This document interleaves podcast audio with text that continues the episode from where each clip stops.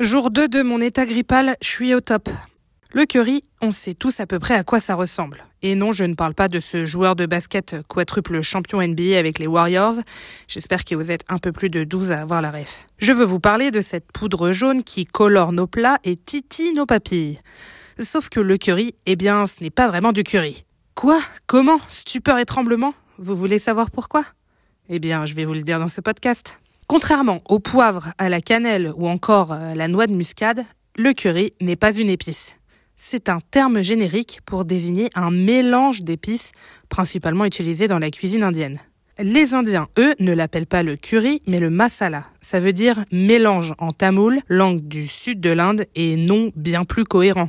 Le curry tient ses origines de cette partie du globe. Ce sont les colons anglais du XVIIe siècle qui l'ont baptisé curry pour rappeler le mot curry qui signifie plat en sauce. Les sauces des currys mangées en Inde étant épicées, voilà comment le masala s'est transformé en curry pour le monde entier. Les premières traces de curry remonteraient au temps de la vallée de l'Indus, environ 2000 ans avant Jésus-Christ. La base d'un curry, c'est de l'ail, du gingembre, de la graine de coriandre, de la cardamome et du curcuma. C'est ce puissant colorant naturel qui va donner cette jolie couleur jaune. Mais il n'y a pas de nombre d'ingrédients limites à sa création épices, herbes, aromates. Il y a autant d'Indiens sur Terre qu'il y a de curry différents. Le curry existe bien naturellement. C'est un arbre dont on consomme les feuilles. On l'appelle aussi le caloupilé.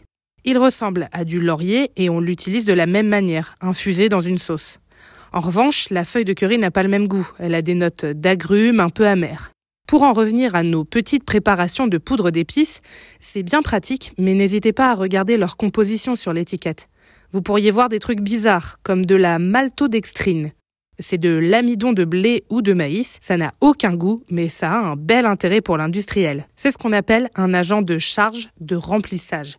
Autrement dit, la maltodextrine augmente le volume de votre curry.